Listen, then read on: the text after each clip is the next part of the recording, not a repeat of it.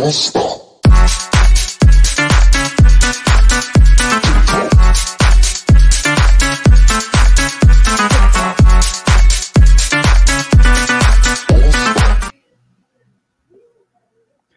buenas noches a todos, gracias por acompañarnos un martes más en este su programa No seas friki.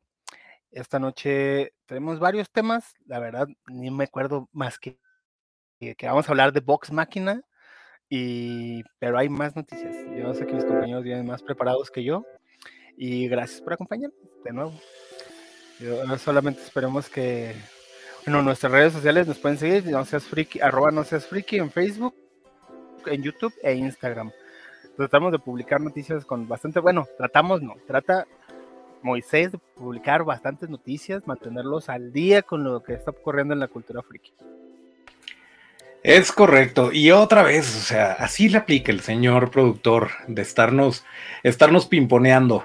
Pero bueno, eh, no, no ajuste usted su aparato receptor. En efecto, el señor Spartan Bobby está con nosotros y eso nos tiene muy contentos. Y como decía, pues sí, tenemos mucha, mucha noticia de lo que está pasando. Obviamente vamos a hablar de, de lo de siempre, de las de cajón, de las series que, eh, que nos traen pues pendientes de, de su desarrollo y pues una que otra noticilla que le tenemos por ahí, entonces ya saben. Además de las redes que decía el señor Spartan Bobby, eh, acuérdense que también esta emisión la pueden ustedes disfrutar en formato audio solamente, por si no nos quieren ver las jetas.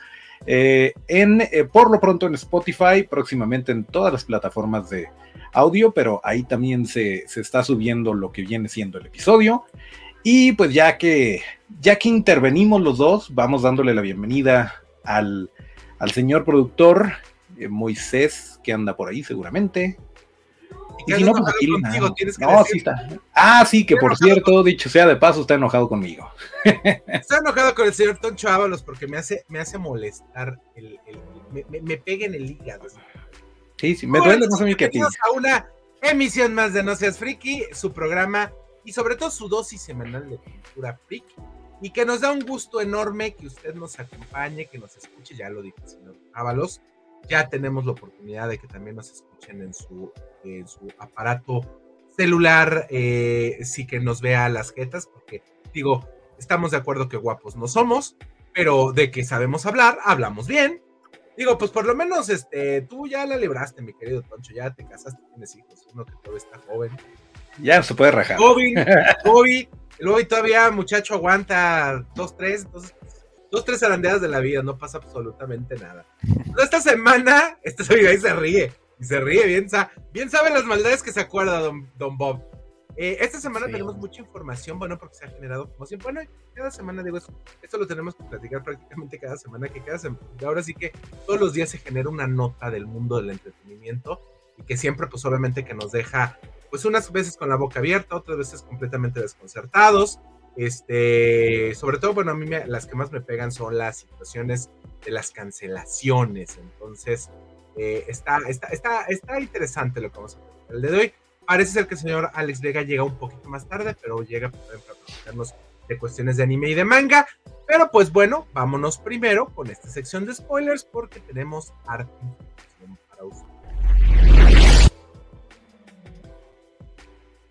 Bueno, señor Toncho Ábalos, no le llegaron al.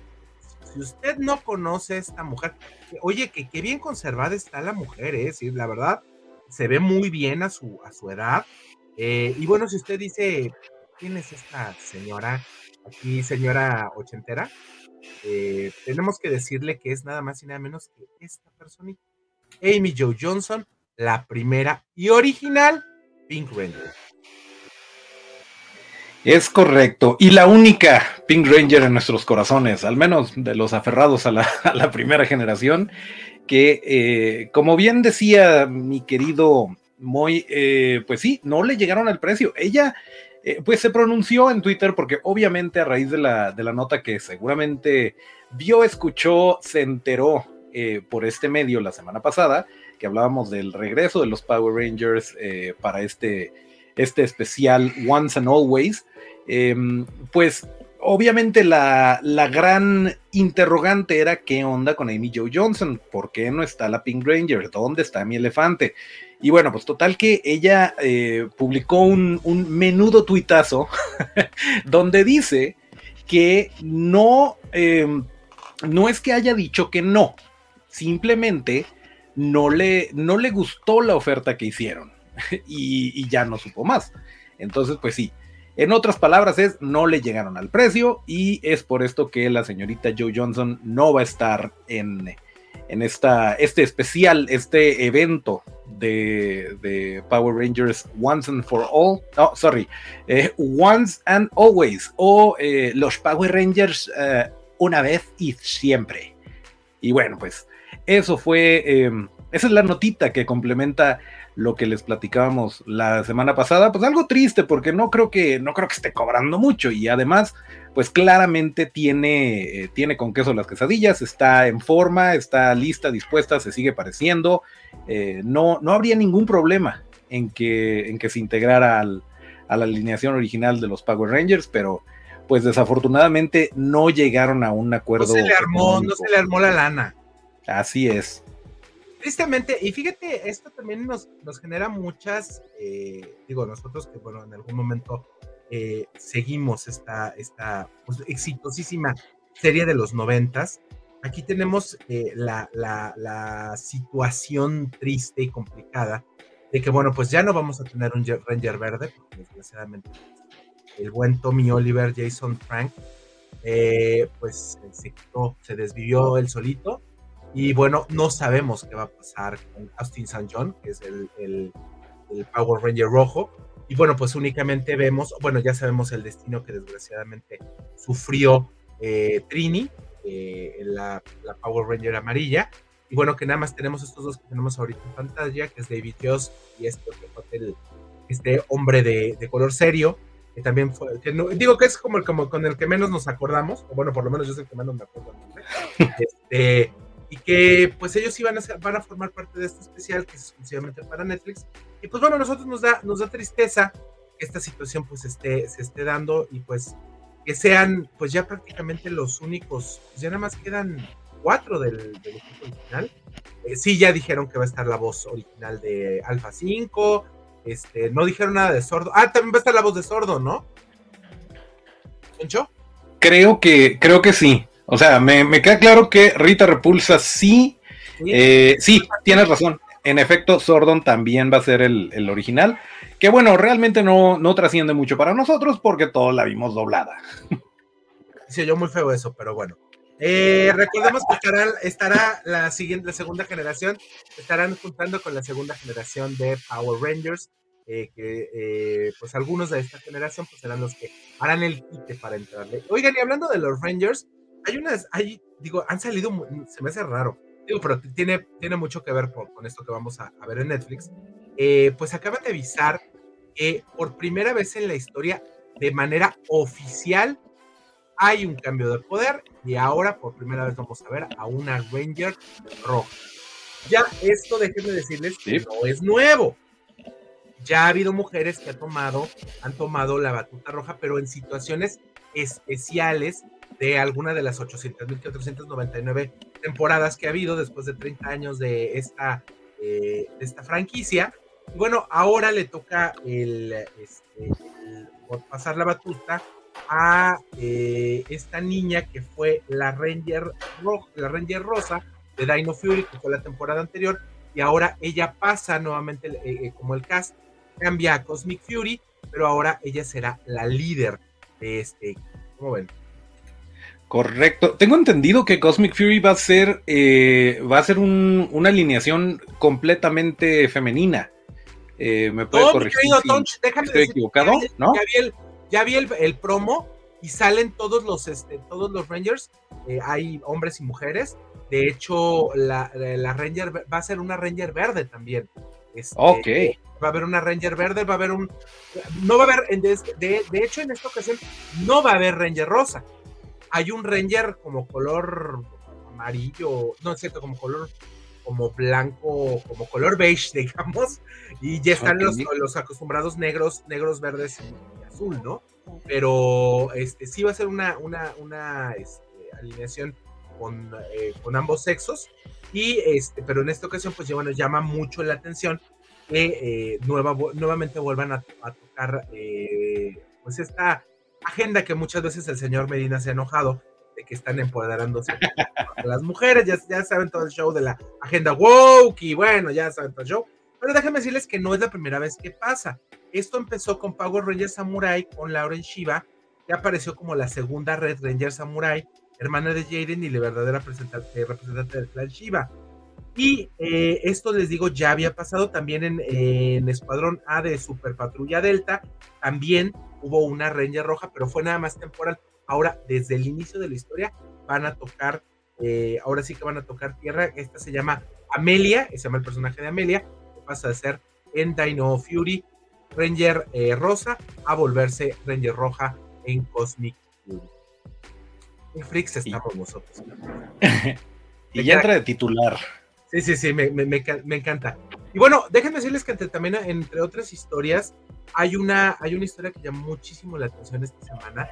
Fueron las declaraciones de Jason Momoa sobre el rodaje de la película de Aquaman 2, porque él asegura que, ha que grabó las escenas que le tocó a él protagonizar con varios Batmans. Ya había, obviamente, eh, indicios en, la, en, esta, en, este, en este rodaje que había rodado escenas con, con Batfleck, con Ben Affleck, pero él comenta que hubo escenas que grabó con otros Batmans, de los cuales se eh, omitió, obviamente, que el nombre de quienes los interpretaban, y pues esto nos llama de que no sabemos literal qué va a pasar con esta película. Si no sabemos qué va a pasar con Flash, pues Aquaman 2 está yo creo que se va a poner la situación exactamente igual que pasó, eh, está pasando con Flash. No sabemos realmente qué va a pasar. Eh, ahí dice este señor que ha tenido, hay, hay unos cameos muy especiales, algunos de los cuales ya sabemos cuáles son, pero el que haya dicho él que no nada más fue con Ben Affleck, con quien grabó, a mí me llama mucho la atención. ¿Cómo ven ustedes, muchachones? Ay, yo creo que como el, como el conocido meme de los Simpson, ya déjenlo, ya está muerto, ya no tiene pies ni cabeza el, el DCEU. Tristemente había muchas cosas que valían mucho la pena, pero em, pues como que jugarle al Spider-Verse con, con y digo, e, es muy diferente como se estaba planteando o como se plantea, todavía no se cancela, para la película de The Flash de Andy Muschietti, eh, que esto, o sea, que en Aquaman, ah, pues vamos a meterles Batman, a ver qué pasa. Este, no se me hace como que eh, vaya a resonar de la misma manera, pero yo soy de la creencia de que más entretenimiento siempre es mejor. Puede ser buena o mala, pero que la vayan a hacer y que, no, la, que no la cancelen como sucedió con la película de Batwoman, me parece bien. Me parece mejor a no tenerla, pero pues me, me causa un poquito de angustia lo que pueda pasar con, con varios Batman en la pantalla y en general lo que pueda pasar con, con el universo de DC, yo creo que sí le vendría bien ya a estas alturas, eh, pues que les eche el cubetazo James Gunn y, se repita y se haga bien eh, o se haga otra cosa. Sí, sí, sí. querido Bobby? Bueno, creo, tal cual, desafortunadamente por la gente de, de traje el, pues el universo de DC en el cinematográfico se va muy lejos. Y creo que es una regresión pues, muy fuerte para, para esa franquicia, pues porque con todo y que la película de Batman, la última con Pattinson, haya sido pues un éxito, según lo que ellos dicen, eh, pues, yo a mí la verdad ni me llamó la atención, la intenté ver, no me gustó, entonces, pues habrá quien le haya gustado, para gustos los colores, pero yo no vi que fuera un éxito de taquilla. Entonces. Y aparte el tiempo donde cuando se presentó Novovi, digo, estábamos todavía muy, recientes con la cuestión de lo de la pandemia, del COVID y todo el asunto, como que fue un poquito como que complicada también, pero pues en ese entonces Recordemos que en ese entonces era, era la, fue la película pandémica que más recaudó, porque se la fueron pasando entre, entre Godzilla contra Kong, y luego fue la de... Sonic 2. ¿La de qué? Sonic 2, ¿no? No, no, no, no. Después fue la de este, lo de los Eternos. Que también empezaron a decir, acuérdate que, que fue, empezó a pasar. Y luego no, que no fue Eternos, fue Shang-Chi. Y después de Shang-Chi, no, pues no fue Shang-Chi. Este, fue otra, y así se Pero hablando específicamente de, de, superhéroes, ¿no? Porque en realidad la película pandémica que la rompió, pues es Top Gun. Claro. Esa fue la que, se, la que barrió a todos. De hecho, ¿sabes cuál fue? ¿Cuál ha sido? Y el día de hoy lo, me tocó la oportunidad de, leerlo. La película que la, ha que la ha roto completamente este, de manera entre pandemia, porque pues, todavía no terminamos esta situación, pues ha sido la de Avatar, La forma del agua, que ya lleva, ya va en el sexto lugar y, este, de las películas que han recaudado más a, este, a nivel internacional y que hasta la fecha te pasó como a mí, mi querido Bobby, a mí Avatar 2 Sí, yo no lo he visto. No me llama. no me llama. Tristemente, pero no nos llama. Y bueno, dígame. ¿me dar rápido dos noticias. Yo sé que no te las mandé en tiempo y forma, pero no me tardo, te lo juro. Tú échale, tú échale, Bobby, no pasa nada. A ver, una noticia que sí, yo creo que ah, para la gente de Occidente nos es totalmente irrelevante hasta que llegamos a la parte de los números. Blizzard eh, tenía un contrato con una empresa china para que distribuyera sus videojuegos en China precisamente, que como en el cine es uno de los mercados más importantes también para videojuegos. Y pues básicamente se pelearon esta empresa que ahorita les digo el nombre, se llama Nit AC.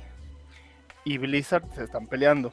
Bueno, se pelearon, ya rescindieron el contrato ¿Y qué significa esto? Como el gobierno chino controla el Internet, si no tienen un, mm, si no están asociados con una empresa china, no pueden eh, ofrecer el servicio de los juegos allá.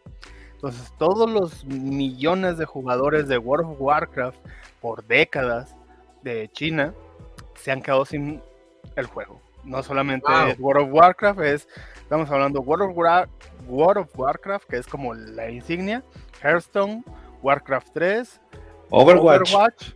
StarCraft, Diablo 3, Heroes of the Storm, todos esos juegos. Todos los juegos colaborativos en línea, los fuertes. Han salido, han salido de China. Esto, obviamente, para Blizzard, que está, que es, recordemos que es Activision Blizzard y están en este proceso de compra-venta con Microsoft, pues seguramente llegarán a un acuerdo más adelante, pero de momento los fans y los jugadores han sido secuestrados por estas dos empresas para un pleito legal, acusándose los unos a los otros, y pues ahí se perdió. Y hablando de pleitos legales, unos hackers se robaron el código fuente de League of Legends y amenazaron a Riot con hacerlo público si no, pues si no negociaba. Y Riot criptomonedas, dime, dime que en criptomonedas. Obviously. Y Riot dijo como gobierno del norte, no negociamos con terroristas y no les vamos a dar nada. Entonces, a ver qué sucede. ¿Qué es lo que, ¿Cuáles son las implicaciones? Pues cheats, básicamente. Esta gente le puede vender el código fuente del juego a los que hacen pues estos programitas ilegales para jugar trampas o chetos, como los conozcan.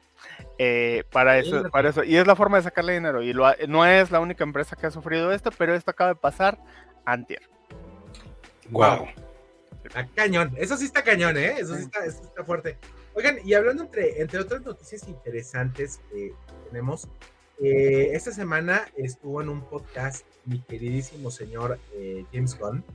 Y este, pues le digo, independientemente de uno de los tópicos, digo, el, tópico fuerte para poder hablar ahorita de James Gunn es, pues, obviamente que su, su, su, su reino en DC, pero por ahí saltaron por ahí la noticia de, de, y le hicieron una pregunta bastante interesante que me llamó mucho la atención, que para él, ¿quién sería el personaje? Digo, sabemos que es una película colaborativa, es una película de varios personajes, y para él, ¿cuál sería el personaje principal dentro de Guardianes de la Galaxia? A ver, Toncho, para ti, ¿cuál sería el personaje principal dentro de Guardianes de la Galaxia? Mm, pues mi favorito ya se murió, que era Yondu. Pero Creo que eh, James Gunn le tiene mucho cariño a Rocket. Ok, tú, mi querido Bobby. Yo creo que hablando de cómics y de las películas, sería Groot. Groot sería el personaje principal de, las, de, las, de, los guardianes.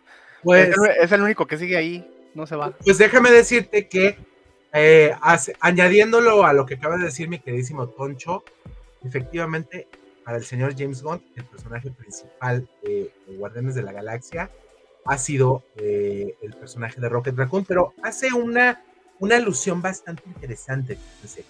Eh, dice que para él es el personaje principal dentro de, la, esta, de, esta pequeña, de esta franquicia, de esta marca de Marvel Studios, porque dice que es el único personaje dentro del universo, o sea, que tenga más interacciones que Groot. Porque sabemos que Groot es todo, soy Groot y soy Groot y soy Groot.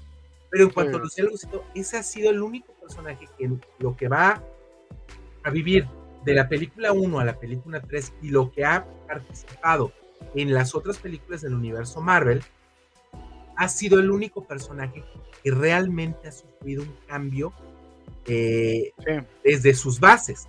Porque recordemos el Rocket Raccoon de la primera película al Rocket Raccoon que vimos en Endgame o al Rocket Raccoon que vimos eh, en Thor Love and Thunder. Sí existe, sigue, sigue existiendo este personaje, este, este sarcasmo y todo, pero esa, esa transformación que surgió, que ha surgido el personaje a lo largo de las películas, dice que es la más notoria y que para, si ustedes lo, lo notan, y yo, yo a la hora de haber leído esto, me llama, me, me, me que me suenan mucho las campanas, porque tiene razón, todas las situaciones importantes que han pasado en Guardianes de la Galaxia, tiene que estar ahí, obviamente, tiene que ser parte Rocket Raccoon o parte esencial de lo que ha pasado. Y si hacemos un recuento de las dos primeras películas, todo ha pasado alrededor de Rocket Raccoon. Todas las resoluciones han pasado a Rocket Raccoon. Todo lo que se descubre dentro de las películas ha pasado eh, por Rocket Raccoon. Entonces, pues para él dice que aunque a todos los personajes eh, les tiene un gran cariño y que ha sido un trabajo muy fuerte durante todos estos años, dice que, que si ellos creían, que si la gente creía que Peter Quill, Star Lord, era el personaje principal, dice que no, dice porque es un personaje que está lleno de desastres, tiene su, su, capacidad como personaje es un desastre andando, ¿no? Entonces que realmente el único personaje que ha podido evolucionar de una manera natural, digo, sabemos que Dave Batista es un chiste dentro de Guardianes de la Galaxia. Es lo que te decía, así, pues que eso de que le tiene cariño a todos los personajes es, es un chiste que se cuenta solo, ¿no? Porque, porque en realidad el personaje de Batista era el que tenía de origen, tenía como te generaba más expectativas más fuertes que, lo que terminó haciendo, pues. Pero lo supo manejar, yo creo que, yo creo que está, lo, lo, supo, lo supo adecuar a lo que era, porque no, no podía tener las mismas características y sí tenía que ser como que el comic relief por las habilidades mismas de, de actor de, de, Dave Batista. son nulas, estamos de acuerdo, ¿verdad? Sí, pero entonces explota sus habilidades de combate que sí tiene y, no, las explotó, o sea, y aparte de todo, es está peleando. Y aparte de todo, hay que, ser, hay que ser bien honestos. La verdad, el señor, este, el personaje de Drax, no de Batista, el personaje de Drax es un personaje bien plano. Es un personaje que de hecho se ha ido modificando en los cómics a, través del tiempo. Porque, literal, lo que estamos viendo de Drax es lo, el inicio del personaje. Un personaje que siempre busca venganza, que es solo, solo únicamente se, se, se centra en la venganza que después nos vamos enterando más de cómo surgió ese personaje, eso ya no nos va a tocar verlos. Solo señor ahí, dijo, gracias. Solo que ahí el, el, problema es que si nos vamos a, o sea, si los medimos así, o sea, la verdad es que Iron Man, Tony Stark, es el personaje más plano de todos los que están ahí. Y lo modificaron por lo mismo de que era súper soso y lo podían modificar y nadie se iba a quejar fue que construyeron este Tony Stark que ahora todo mundo ama, adora y añora porque ya no lo van a tener. Y se pudo hacer lo mismo con Drax, pero no quiso. Mira, y eso, de que, y eso de que Iron Man ya no lo vayan a tener está en... Uh, ah, no, pues nomás falta que... que llegue, que llegue, que llegue, la, que llegue el aguacate. Que fluye, que fluya el amor. Que le lleguen al amor. Bueno, pues, ¿qué les parece si nos vamos con nuestra revisión? Y pues tenemos muchas, muchas recomendaciones para ustedes para esta semana. Y pues nos vamos con estos reviews que tenemos para ustedes. Pues, ¿qué le parece, mi queridísimo eh, Tonchito Ábalos? Si empezamos con la que usted nos pidió, que nos las ha pedido semanas a semanas, este, para que la podamos, para que la podamos ver, porque yo no la he visto, ah, claro, es este, em, este servicio de streaming realmente lo he visto muy poco. Voy a, voy a ser, voy a ser honesto, me da culpa pero pues usted nos dice que está muy buena y que bueno, es algo que el señor Shyamalan este, ha hecho bien, entonces, pues ¿por qué no platicar de él? Porque aparte pues, tiene que ver mucho con nosotros, ¿no? De los aciertos de, del señor Shyamalan. Sí, mira, em, es, es extraño eh, como, como se está abordando esta, esta última temporada, porque si bien, o sea, sí es un, sí es un tipo de serie que te engancha, que si te engancha, porque igual pues no es para todos, eh, si te engancha desde la primera temporada, eh, pues tienes que estar ahí, ¿no? Y, estar viendo qué demonios está pasando. Y creo que se ha manejado bien eh, tanto el suspenso como, como los giros que de repente tiene, como las amenazas, porque a simple vista podría, podría resultar un poco sosa la trama después de, a, lo mejor la primera resolución. Estoy tratando de no dar muchos spoilers, pero pues sí, estamos hablando de Servant, eh, Servant en, Apple TV Plus, que eh, pues ya, ya lleva ratito, ya lleva sus tres temporadas y esta que, se está estrenando, apenas van dos capítulos. Em, pues está yendo completamente, no, no, diría completamente por otro lado, le está dando continuidad a lo que habíamos visto antes, pero, em, pero sí se está poniendo más raro, se está poniendo rara la cosa. Eh, si la, premisa inicial era, lo habíamos comentado un par de, un par de emisiones atrás, eh, pues es una, una pareja de, que, que pues tuvieron un, una, un, accidente, pero no sabemos por qué. El caso es que perdieron a un bebé y eh, la señora como parte de como parte del mecanismo para lidiar con esto, ella no se acuerda de lo que sucedió, ni siquiera de haber perdido el bebé, y como parte de terapia sacada de la manga, eh, tienen un muñeco. Eh, o sea, está el cuarto del bebé y todo, y está el, bebé en la cuna, pero es un nenuco, es un muñeco, y, y, todo el mundo le sigue el rollo a la señora porque no se nos vaya a deschavetar, no se vaya a dar cuenta que en realidad su bebé está muerto, y para esto contratan a una niñera, y pues a partir de ahí se origina una serie de, misterios y, cosas bien extrañas que al principio pues dices, ah, ok, algo trae la chava y de repente te das cuenta que es parte de algo mucho más grande y de repente eso mucho más grande se, vaya, está bien, está bien, este, pero sí se me está haciendo demasiado, ya, ya se fueron demasiado a lo, pues a lo paranormal, tal vez, eh, no, sé, no sé cómo vaya a aterrizar, porque igual y la pueden regar y en esta temporada darle en la torre a todo lo que, todo lo que se había construido, pero sí, sí vale la pena, vale la pena verla. Eh, y pues hasta ahorita llevamos dos episodios que van bien, no tan bien como los de The Last of Us, pero van bien, están, están cumpliendo. Estoy interesado, estoy intrigado en lo que va a pasar, pero eh, pues tengo reservas por eso justo, porque ya se está yendo muy, o sea, ya ya estamos de acuerdo la audiencia y, este, y el señor M. Night que pues, ya no es real, ya no va a estar eh, como que aterrizado y pues mucha gente ahí es como que se desconecta. Yo le estoy dando la oportunidad, pero sí me preocupa un poquito para dónde vaya. Perfecto, ¿lo has visto tú, Bobby?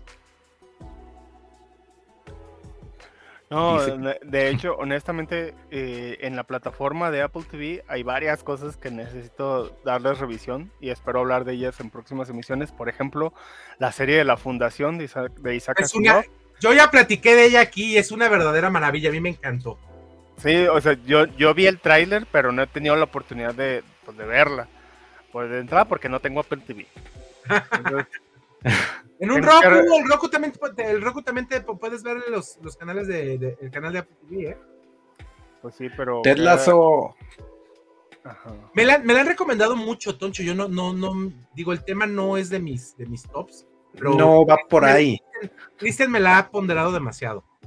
Y la, y la, otra que quiero ver es la serie esta en la que está saliendo. Eh, digo, no, Silvestre Stallone, la de King of Toulouse. Major he visto, King of Se ve, se ve interesante. digo, muy, muy lejos del, del gremio geek, pero interesante. Bueno, y estamos viendo ahorita imágenes de esto que también se estrenó esta semana pasada, eh, exactamente el fin de semana se estrenó. Bueno, aquí estamos viendo imágenes del señor Franco Escamilla, que bueno, pues ya lo conocemos eh, como uno de los, o bueno, por el momento, el más grande exponente del stand-up en, México y bueno, también en Latinoamérica. Y bueno, pues esto fue el previo de este experimento extraño, raro, que hace eh, Marvel con el, eh, digo, con la lucha libre AAA y que, bueno, pues hacen esta adaptación de los personajes más queridos del universo cinematográfico de Marvel a luchadores de la AAA. Esta serie ya tuve la oportunidad de ver, son capítulos de 15 minutos, ni siquiera creo que son capítulos muy grandes. Eh, tenemos la oportunidad de ver a, algunos personajes este, importantes y es entre documental falso, em, historia mezclada con historia de Marvel, con este como reality. O sea, está como extraña la situación, en la cual pues habla de esta, de dos, obviamente dos bandos, de los rudos y de los técnicos, este, y los cuales vemos pues obviamente que estos personajes están este, pues, haciendo las, las veces, obviamente, de los em, luchadores de, la, AAA. Y que bueno, pues ahí vemos a, leyenda americana como el Capitán América, Aracno, como eh, este, Spider-Man como Aracno. Vemos también por ahí a, una, no me acuerdo cómo se llama esta, mujer que es la Capitana Marvel. Este, vemos a un, al peor enemigo del Aracno, que es el venenoide. Digo, ya sabe que tiene que ver con Venom. Y, es, es, un experimento medio extraño. Yo lo estoy viendo como decía. Ayer porque tengo muchos de los personajes ya los habían presentado en un proyecto de playeras para una marca que no vamos a mencionar. Ajá, que no nos patrocina, por eso no la Que no nos patrocina, pero debería. Y tengo una de las playeras que es de Wolverine y una de Hulk. Eh, pero el hombre enojado, ¿no? Se llama algo el así. Hombre, Ajá, el hombre enojado y, y, Wolverine no me acuerdo cómo le pusieron, pero sí. Haz de cuenta que es como si fuera el cartel de la lucha de los dos personajes. Pero los diseños de las máscaras ya estaban hechos, pues, o sea, ese es mi punto, ya estaban en, si buscan esas playeras o tienen una de esas playeras, pues están viendo básicamente el personaje en acción. La verdad es que a mí se me hace un, pues sí es raro de algún modo, pero se me hace un buen experimento, un buen, una buena forma de acercarse a la cultura mexicana específicamente. Sé que a la gente de Latinoamérica también le gusta la lucha, pero en México es religión. O sea, neta, la, lucha es más religión que el fútbol y háganle como quieran. es la verdad. Literal. Y bueno, aquí estamos viendo, les digo, estamos viendo algunos de los personajes y les digo, es, es, es algo como entre, es un documental, literal, porque es un, es un documental, porque es un, es un, documental de ficción, este, así se llama de hecho este género, y este, como entre reality también, o sea, es una cosa extraña, pero que no, por, por, lo menos a mí no me desagradó. La manufactura está hecha, lo que nos tiene acostumbrados Marvel, eso es, eso, la verdad, el, la, la factura es muy, muy buena, la manufactura es muy buena pero sí la historia, a lo mejor a los que somos muy, muy frikis eh, y que no vemos como que, esta, que puede haber una unión entre este universo y el universo de la lucha libre, a lo mejor puede brincarles un poquito, pero mala no es, son aproximadamente son nueve capítulos de 18, entre 15 y 18 minutos, que se los puede echar en un ratito, este, lo vea y vea, pues eh, ahora sí que estamos, ahora sí que estamos como en los, en los años 70 de la, en el, con Marvel estamos como en los años 70 del, del cine, ¿no? La época de la, psicodelia, de la experimentación, ¿no? Entonces, a ver, es algo raro. Recordemos que Aracno aparece en, el Spider-Verse. En el Spider-Verse. Y, sí es la, o sea, sí es la misma máscara. Literal, el diseño de la máscara es exactamente el mismo. Igual. ¿usted lo va a ver o no lo va a ver? Sí, claro. Gran experimento. Me acabo de enterar de, de que sucede, pero por lo que, lo que acabo de ver, lo que alcancé a ver, estoy dentro. Y también, este, corrígeme si me equivoco, pero la indumentaria de, de Aragno a mí me recordó un poquito a Ben Riley, a la araña escarlata. Sí, al, Spider Scarlet. Sí, sí, sí. Y tiene mucho también de la, del personaje en el cual se basa Peter Parker para crear su máscara de Spider-Man. Recordemos que, sí. que sí se basa en un luchador mexicano. Y que recordemos que cuando muere el tío Ben y que él trata de buscar, bueno, que, que en el momento que, que, lo, que no detiene al, al asesino es porque exactamente él trataba de sacar dinero siendo luchador, eh, haciendo una, una, pelea contra alguien que era, súbase al ring y si aguanta tantos minutos, le damos su lana.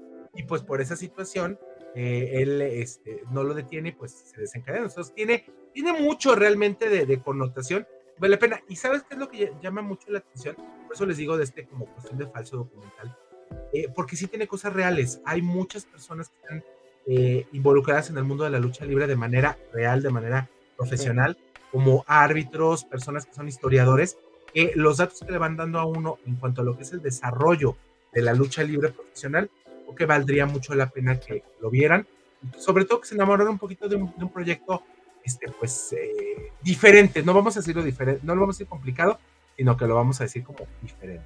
Tropicalizado. Pero, ándale, me gusta, tropicalizado.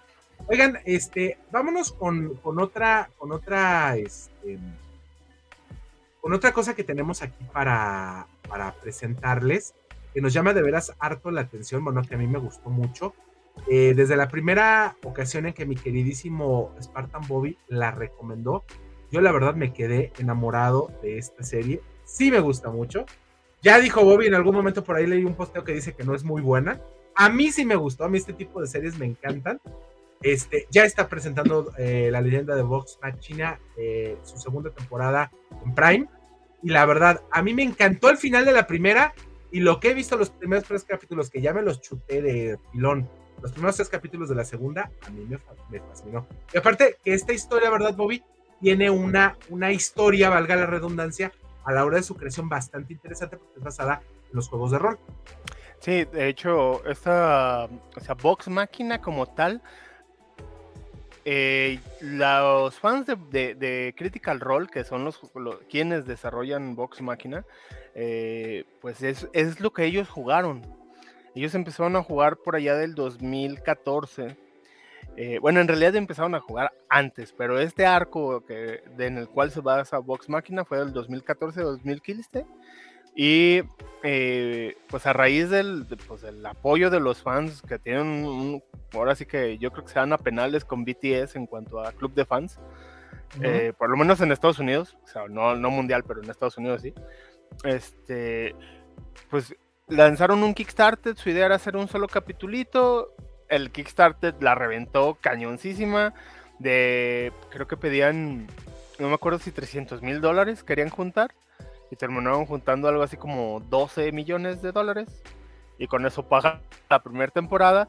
Y para esta segunda temporada si usted señor Moy que ya vio los capítulos nota una mejor calidad no está equivocado. Es porque Amazon al ver el éxito de la temporada antes de la no solo más bien antes de ver el éxito de la temporada anterior sino viendo el desarrollo y viendo el potencial que tenía y sobre todo el fandom que tiene tan grande Critical Role dijo pues yo me involucro, me asocio con ustedes, no me meto en nada de dirección, en nada de escribir historias, por eso está buena, para los que son fans de Critical Role también.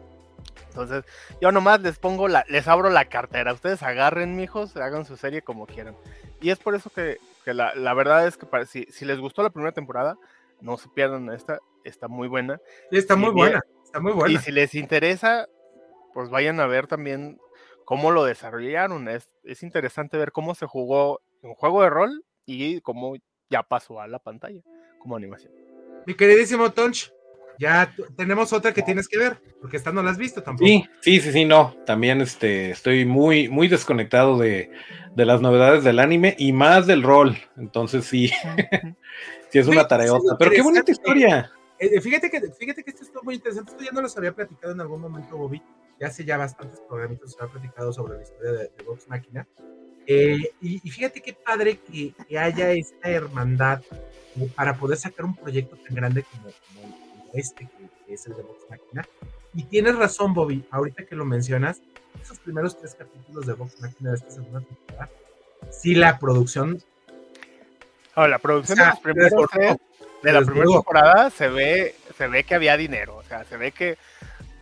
Yo, no eran miserias yo tengo la teoría, todos ellos, se recuerdan, uno de los personajes, la, la que lleva a la clériga chaparrita, tú que ya la viste, muy, a la Pinkett. En, a, a Pinkett, es la chica rubia que en las primeras películas del Capitán América y de los Vengadores la mesera, que se parece como que se la va a ligar y al final no pasa nada, pasa intrascendental el personaje, es esa la actriz que lo lleva. Entonces ella ya ha estado inmiscuida en muchos, muchos, muchos proyectos eh, pues, frikis. Todos ellos son actores, la mayoría son actores de voz, otros también son actores como tal.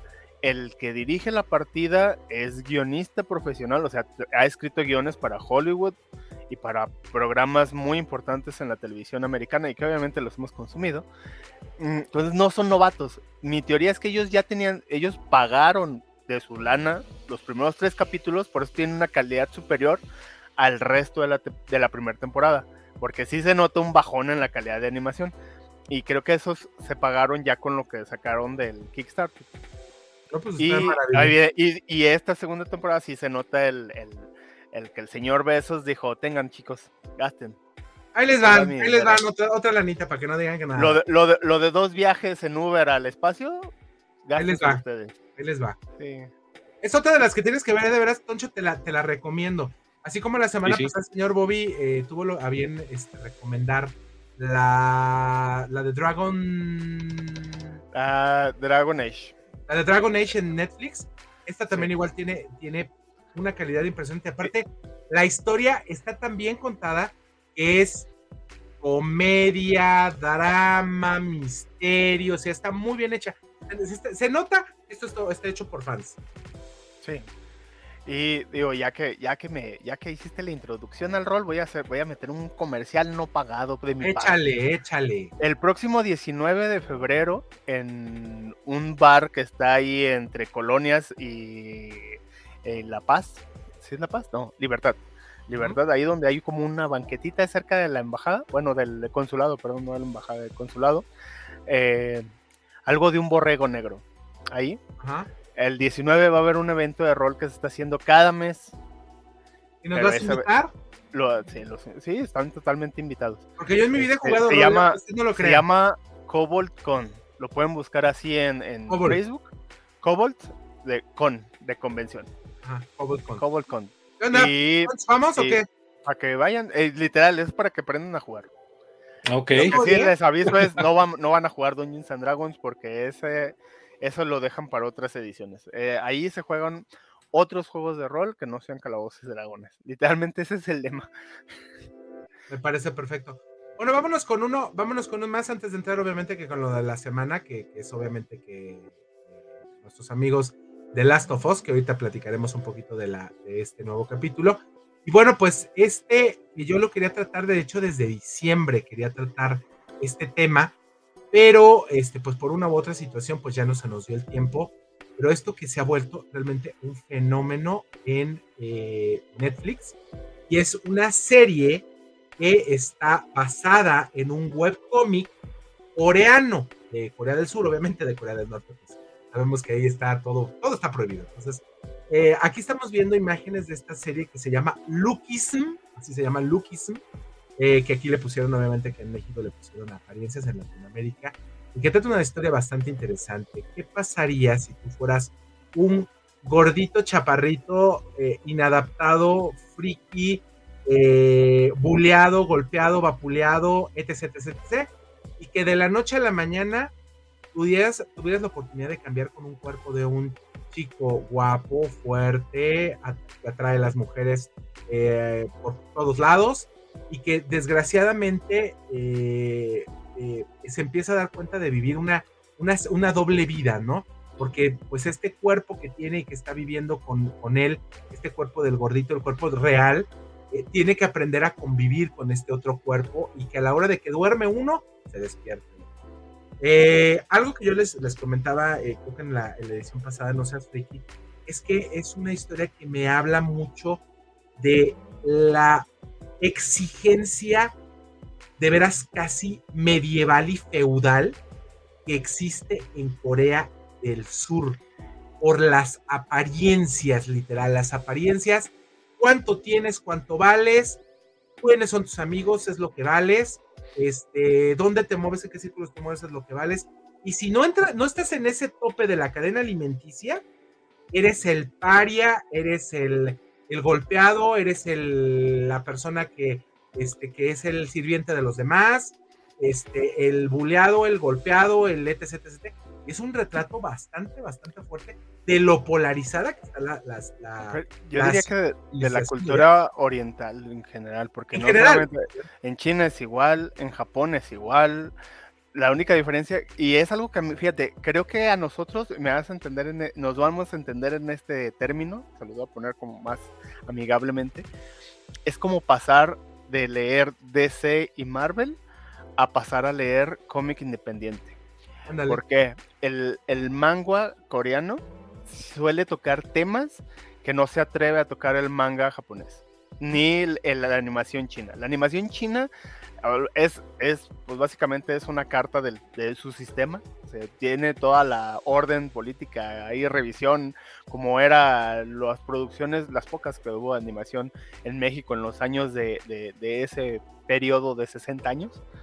Igual, o sea, 80 totalmente re- revisados. pues, sí, sí, sí, me, me refiero al periodo del PRI, pues. No lo quiero decir, 80. pero- Sí, sí, sí. Y, y en Japón se, autocensuran las mismas editoriales. Y lo que es como fuera de, es bien raro que, se, que tenga un éxito comercial. O sea, cosas como Death Note, en realidad, son, no son, no son el, el- el- lo que hay de diario. Esas son eh, las excepciones. O sea, algo así de bizarro como Death Note o Attack on Titans es la excepción. Es algo que hasta ellos les choquea. No, no les gustaría que lo vieran. Y esta serie, pues sí es tal cual con lo que dices. O sea, es una crítica a la sociedad coreana cañoncísima. Y como ya habías mencionado, o sea, si siguen a youtubers coreanos que se han venido a México, pues se saben. Básicamente es la confirmación de lo que ellos dicen en sus canales. ¿Cómo ves, mi querido Tonch? Otra, otra más de, de tarea. Ya, ya, de- ya hay demasiadas cosas que, que ver, pero pues las anotamos y les vamos dando su, su tiempo y, y su momento. Eh, ya, nos, ya nos estaba llegando la, la invasión de Corea desde, eh, pues bueno, obviamente el juego de calamar, pero antes de eso, eh, no, si no han tenido oportunidad de ver Sweet Home, véanla por favor, está muy divertida y tengo entendido que también está basado en un... ¿Cómo se llama eh, la versión impresa con dibujitos? Mangua. Porque no es manga. Mangua. Mangua. Es una de esas.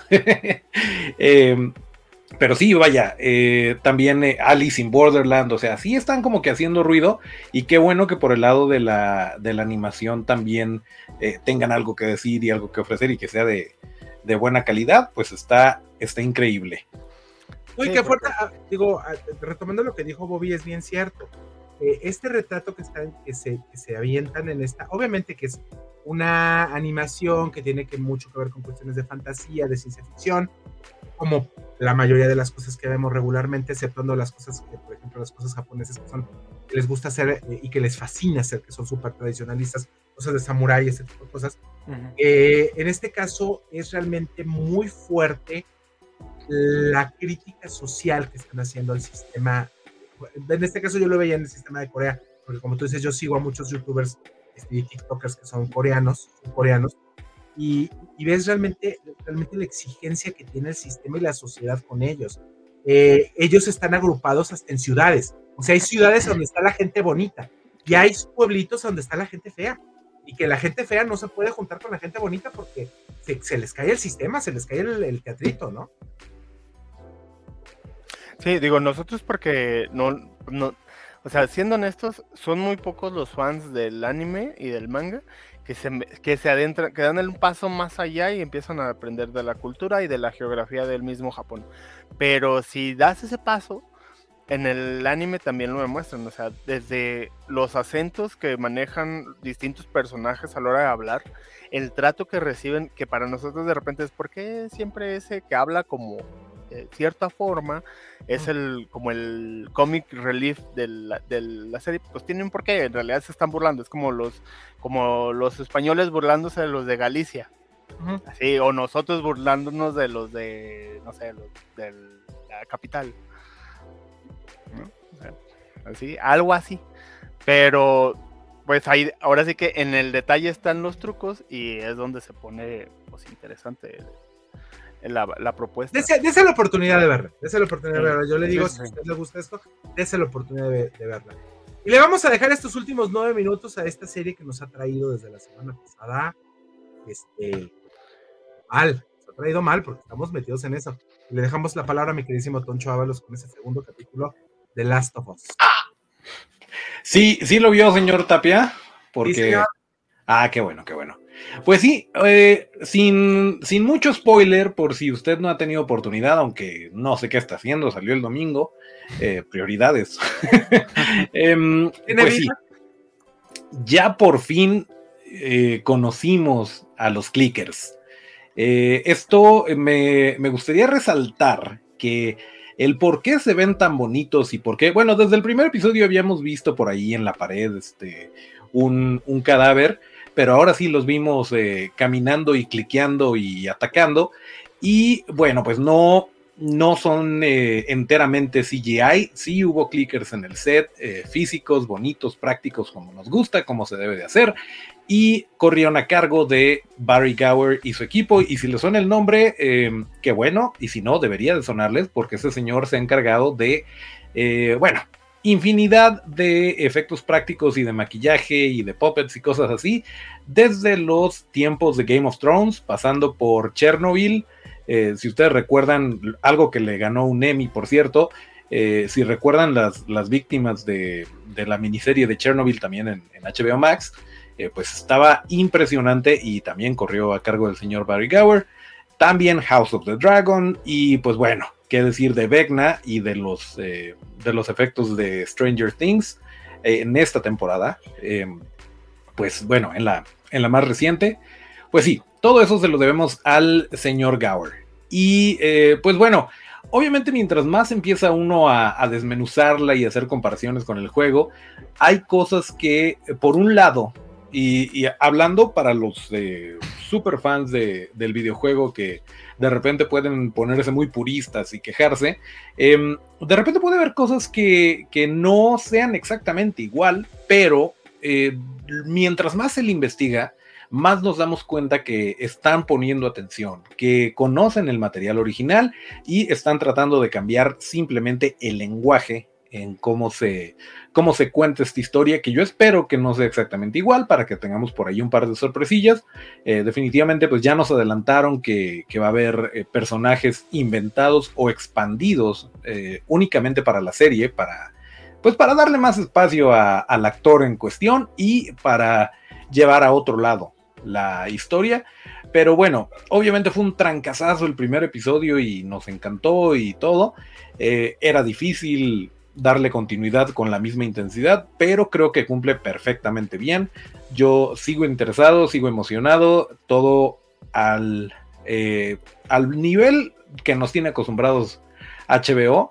No sé qué opina usted, señor eh, Tapia, pero a mí me, me, encantó ese segundo episodio y sobre todo porque ya vimos a los monos. Así es, señor Bobby, le dejo la palabra para, para terminar yo, mi queridísimo Bobby. ya tuviste la oportunidad del segundo capítulo. No has apagado el micro, ¿eh? Ahí te encargo. Con pues mímica, se los voy a decir. Porque no lo he visto. Pero sí quiero hacer un par de comentarios, aprovechando que me dio, que me dio el espacio el, señor productor. Eh, uno, eh, este va a ser así, se los firmo ahorita. Esta, esta serie va a ser el segundo caso en, en lo que va del año anterior y este año, que una serie, en este caso una serie live action, reviva un juego. ¿Por qué? Porque las ventas de Last of Us 2 se han disparado y los servidores han vuelto a trabajar como no lo habían hecho desde que salió el juego hace ya bastante tiempo. Entonces, ¿cuántos años tiene el juego, Bobby? El, el juego, el primero, ya tiene 10 años. El Chapter 2, bueno, la, continuación, si mal, mal no me equivoco, estábamos en pandemia, debió haber salido en 2021, inicios de 2021, el segundo capítulo. Y pues si no lo han visto, no voy a hacer comentarios al respecto porque pues pueden ser spoilers para la serie y disfrute la serie, está padre. Eh, y otro comentario es, oye, ¿qué, envidia la verdad de la, pues de la buena y de la mala. El, la instalación que hicieron en la colonia Roma con respecto a Last of Us. Se ha visto los, los los props que pusieron están bien bonitos, están al nivel de la serie, la verdad, sí están bien padres. Si pueden buscar las fotos en, en redes sociales, está genial. Esas instalaciones que hizo HBO en la colonia romana. La verdad no me acuerdo bien la dirección, pero si lo googlean lo van a encontrar. Pues qué maravilloso que, que, tuviste la oportunidad de verlos. El, a ver, dice que el 3. Eh, ok. El 13 salió en el. Que en 2000. te- em, está muy críptico, crítico el ¿cómo mensaje, pero sí. Información, a ver, a ver otra vez. En 2013, como bien decía Bobby, salió, salió Uno Last of el Us 20 salió. 1. Siete años de diferencia. Correcto. Bueno, señoras y señores, a mí este episodio me sigue dejando con la baba saliendo. El trabajo que hacen estas gentes que hicieron Chernobyl, o sea, se nota, se nota su trabajo visual, se nota cómo, cómo saben contar historias. Eso es algo importante. Ahora, aquí creo que ha- hay que hacer una, un- una acotación como lo acaba de hacer Poncho. No va a ser lo mismo. O sea, no puede ser, no, no más bien no va a ser lo mismo. No puede ser lo mismo, porque son dos eh, distintos medios de comunicación diferentes, las historias se cuentan de una manera completamente diferente y pues obviamente que se van a tener que tomar licencias artísticas que no se pudieron o que no se presentan. Los juegos aparte, ya estamos hablando que ya son bastantes añitos. Del primero, pues ya tres añitos prácticamente del segundo, entonces eh, eh, pero eso es aparte lo importante, porque sí nos va a dejar a la gente, sobre todo la gente que lo jugó, yo, yo no tuve la oportunidad de jugarlo, pero sí he oído muchos comentarios del videojuego, a la gente que no ha tenido la oportunidad de jugarlo, le va a dar una sorpresa. Y a la gente que ya lo jugó, va a poder ampliar este universo de las torres. Fíjate que estaban haciendo una, una, una comparativa esta semana pasada, y que estaban diciendo que era un Resident Evil, no es, perdón, un Walking Dead bien hecho. Así dijeron que era un Walking Dead, o sea que este inicio era lo que Walking Dead debió haber sido en su momento, ya que las historias originales de Robert Kirkman de Walking Dead no son malas las historias, las historias están bien hechas, están bien hechos. están muy bien hechas, los cómics están muy bien hechos. Y las primeras temporadas también. Sí, ah, yo, yo me quedé hasta la 3, yo después de las 3 les dije, ¿saben qué? Ahí la vi.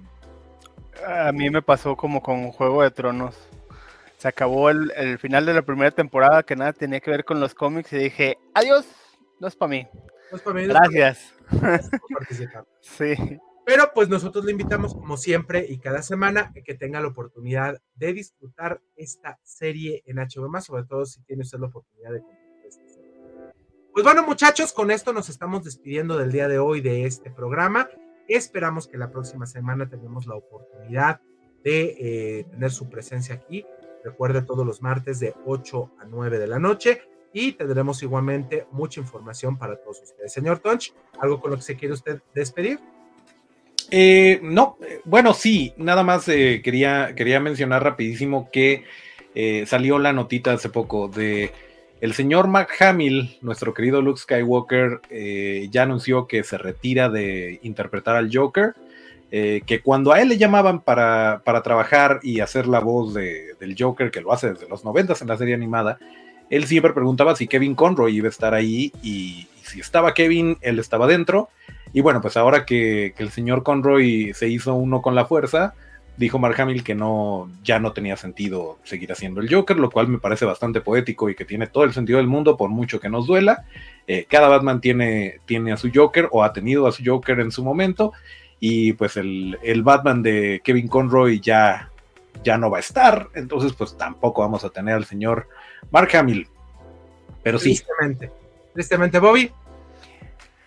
Pues nada más con, con decirles que el- este capítulo de Last of Us ha super- superó a lo- en calificación a capítulos de Breaking Bad y de Game of Thrones en, en, que, en IMDb. Entonces, para que vean el nivel de la, calidad que está manejando la serie.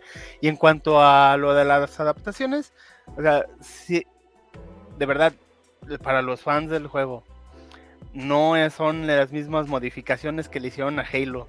Respiren, estas son dig- digeribles. Aquello no, aquello no era digerible. Con eso nos despedimos el programa del día de hoy. Lo esperamos la próxima semana aquí en No Seas Friki. Cuídense mucho. Abrazo a todos mis compañeros que nos estuvieron el día de hoy, los tres que nos faltaron y esperamos que la próxima semana estén para poder hacer la torcha más sabrosa para todos. Hasta pronto. Bye.